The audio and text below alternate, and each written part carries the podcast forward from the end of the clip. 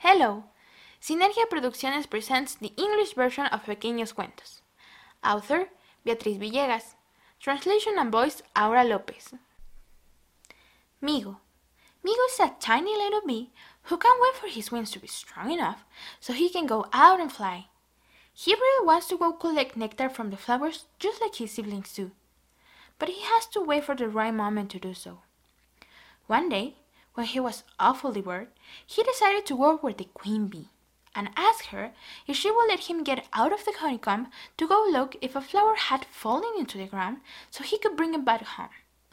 But the queen bee, a really wise bee, knows more things about life than anyone else. Therefore, she knows that letting Migo go down alone could do more harm than good. There are a lot of dangers out there for a tiny little bee who can't even fly properly. But because she doesn't want Migo to feel sad and useless, she tells him instead, While you wait for your wings to be strong enough, why don't you go to the back of the honeycomb and place the soft white balls in each of the hexagons so your newborn siblings can be comfortable and protected? Migo's tiny little eyes sparkle with excitement, and since then, every morning he places one little white ball after another, running around from one place to the other all day long.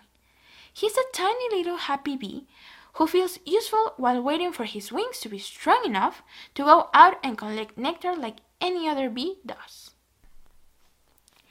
The end. Were you able to picture Migo? He's a tiny little bee, right? You'll hear more stories soon. We promise. Remember, we are Sinergia Producciones, and you can also find us on YouTube and watch content different from this. Bye!